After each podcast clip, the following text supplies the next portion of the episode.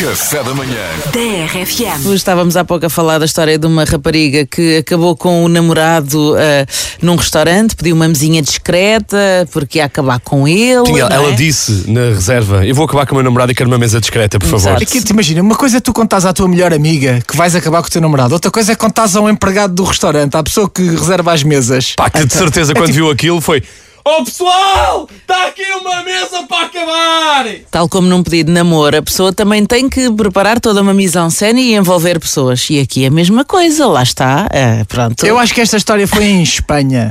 Eu, eu imagino-os a, a acabar uma relação a comer um pulpo à galega. um pulpo à galega. Não podia ser uns calamares. Pá, podia É que- ser, mas eu imaginei um pulpo à galega. O José acrescentou camadinhas a esta história tão engraçada. Fala José Santos. Tudo bem. Eu acho que essa história tem também outros contornos, Então. porque eu acho que ela ao mesmo tempo Hum. pediu uma outra mesa no restaurante ao lado Uhum, Sim. para reatar com o ex-namorado.